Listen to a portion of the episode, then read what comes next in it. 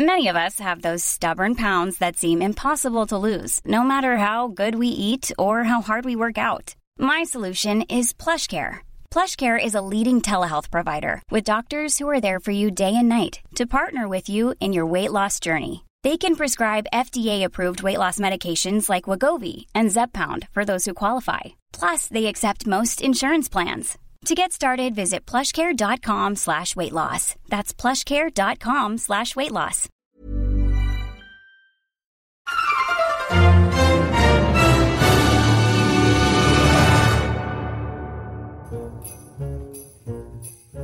Levítico 19:11 No hurtaréis, ni tampoco os engañaréis, ni mentiréis los unos a los otros. Lotik novu velo, te velo, te shakru ish ba'amito. Sin engaño, sin mentira, sin robo, Hollywood no existiría. Simple.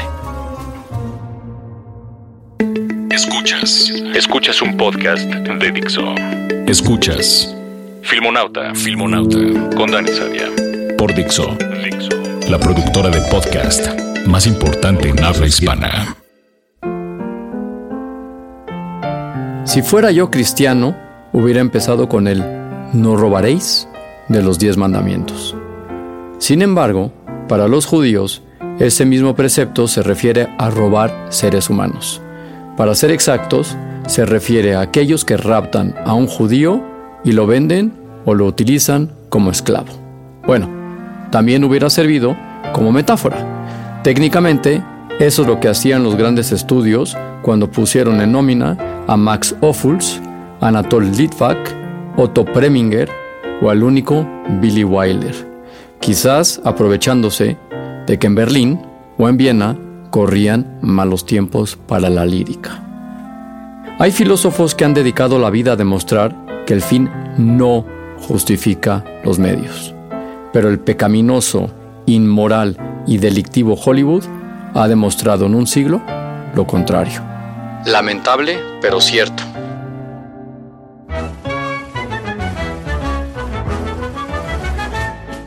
Asesinatos, abusos, infidelidades, bigamias, biografías e identidades sexuales inventadas, estafas, falsificaciones de permisos de trabajo, de documentos de identidad, Pregúntenle a Spielberg cuántos años tiene. sobornos de mandatarios de remotas localizaciones.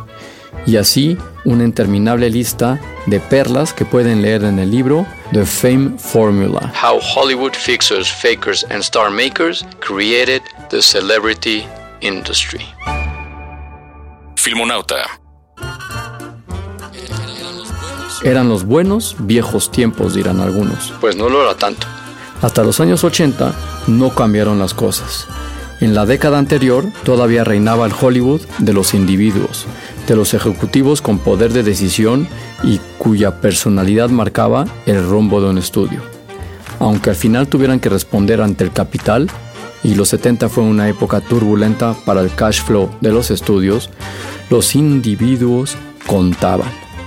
Nada de revisar un proyecto con la junta o con el departamento de marketing. Era simple. Tú, productor o director, me convences, me gustas, ahí tienes tu luz verde y tu dinero, pero no regreses pidiendo más. O te tiro a la puta calle. On the spot, plain and simple. Contaba James Toback en un podcast con Alec Baldwin que en 1981, harto de no encontrar financiación para su película y cuando las corporaciones no habían invadido Hollywood, entró en el despacho de David Begelman, que era nada más y nada menos que el CEO y presidente de la MGM, Metro Goldwyn Mayer, con dos maletines con 2 millones de dólares de sus ganancias que había hecho en el juego en Las Vegas. James Toback tenía un problema con el juego, pero esa es otra historia. Lisa y llanamente sobornó a David Begelman y consiguió la luz verde al más puro. Good old style. Por cierto, les recomiendo el documental de Toback, Seduced and Abandoned, donde comprobarán que hasta los grandes no pueden financiar sus películas. William Friedkin tuvo que sobornar al director del Metro de Chicago con 50 mil dólares para filmar la escena legendaria de la persecución en coche en The French Connection. El modus operandi con el que grandes películas han fraguado le pondrían los pelos de punta hasta el bedel del Tribunal Penal Internacional. Vean el caso de Sam Spiegel, que comenzó su carrera traficando con ganado en el Oriente Medio y acabó siendo el único productor que ha ganado en solitario tres Oscars de la Academia a la Mejor Película. Por eso, no nos tiene que extrañar cuando escuchamos que en 1960 sobornó al rey Hussein de Jordania con un millón de libras esterlinas para que éste le prestara al ejército para su película Lawrence de Arabia. De nuevo, los Good Old Times, ¿o no? Lo lógico es que pensemos que hoy en día, con unos estudios dominados por las corporaciones, estos hayan dejado atrás su propensión a desviarse por el mal camino. ¿Es eso así? ¿Son más fiables las corporaciones? Contestaré con una palabra. Volkswagen. Este simpático fabricante de vehículos alemán que impulsó el mismísimo Adolf Hitler mediante un concurso dirigido a los empresarios para la concesión de la fabricación del denominado automóvil del pueblo, nos ha recordado la lección que olvidamos con Enron. No es que las corporaciones no delincan, es que lo hacen de otra forma, de manera masiva y sistemática. ¿Y Hollywood? ¿Acaso su tradicional indecencia ha tenido un upscale con la llegada de las corporaciones? A ver, repasamos de quiénes estamos hablando.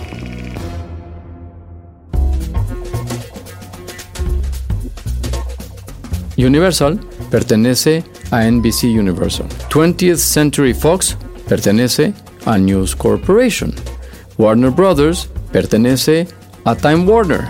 Columbia Pictures pertenece a Sony. Paramount pertenece a Viacom. Y la Disney Corporation es un verso suelto se pertenece a sí misma, pero visto su volumen, le pertenecemos todos a ella. Todos ellos componen la Motion Picture Association of America, MPAA, que es la Asociación Cinematográfica de América, y todos ellos cotizan en bolsa. ¿Qué estarán haciendo individualmente o en grupo? Al estilo Volkswagen, es un misterio. Hay indicios que los directores y productores independientes nos hacen sospechar de prácticas poco éticas pero nada concluyentes hasta hace muy poco. Si recuerdan, el pasado noviembre Sony fue hackeada, probablemente a mayor gloria del megalíder Kim Jong-un. Por cierto, les recomiendo también la película The Interview, pero véanla como un bien documentado biopic en lugar de como comedia. Salvo que sean norcoreanos. Campo de trabajo por verla y pena de muerte por difundirla. Eso es lo que les espera.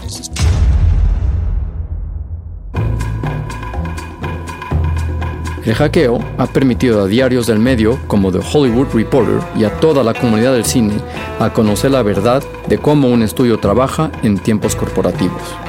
No se lo creerán, pero los Good Old Times nunca se marcharon. Siguen ahí y las viejas prácticas sobreviven. Contabilidad creativa, inflado de presupuestos, discriminación racial y de género y un largo etcétera de malas prácticas que el tiempo irá desvelando. Por primera vez en décadas estaban al alcance de la mano los arcana imperi de las majors. Cientos de miles de emails, documentos, contratos, bases de datos, hojas de cálculos de Excel han ido corroborando las sospechas de todos aquellos que alguna vez han hecho negocio con ellos. Con la ayuda de The Hollywood Reporter y Wikileaks voy lanzando algunos haikus, aunque prometo que algún día entraré de lleno en este asunto para un podcast de Filmonauta. En resumen, las películas no ganan tampoco como dicen, ni tanto en otros casos. No gastan en marketing lo que prometen a los productores independientes, los gastos generales que cargan a las películas no se corresponden con la realidad y los salarios de los equipos técnicos y artísticos son absolutamente subjetivos. Ejemplos. Inexplicablemente pagaron menos a Jamie Foxx, 5 millones de dólares, que a Cameron Díaz, 7.5 millones de dólares por Annie. Solo en Perks, Cameron Díaz cobró 500 mil dólares. Otro ejemplo, cargaron 2 millones a la película como pago al productor ejecutivo Will Smith. Otro ejemplo, le ofrecieron a Danny Boyle 3 millones por Steve Jobs. Recuerden que directores como Michael Bay ha llegado a fundarse 80 millones de dólares por las películas de Transformers.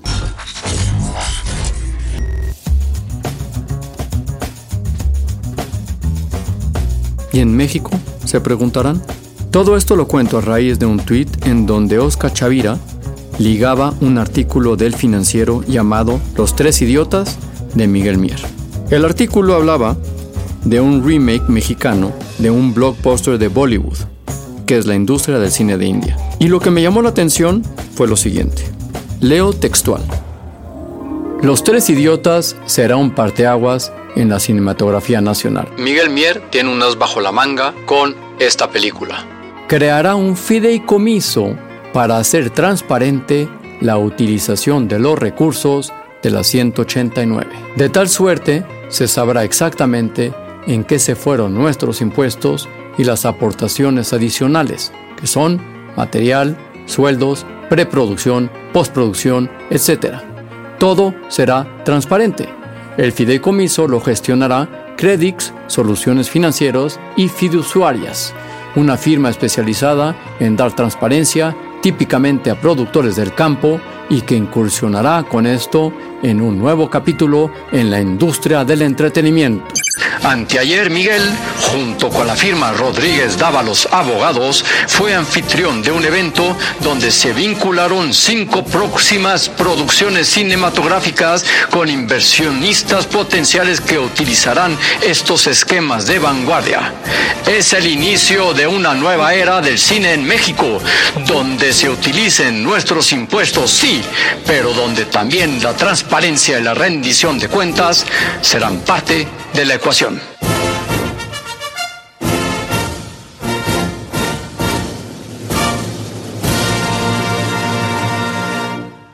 Filmonauta.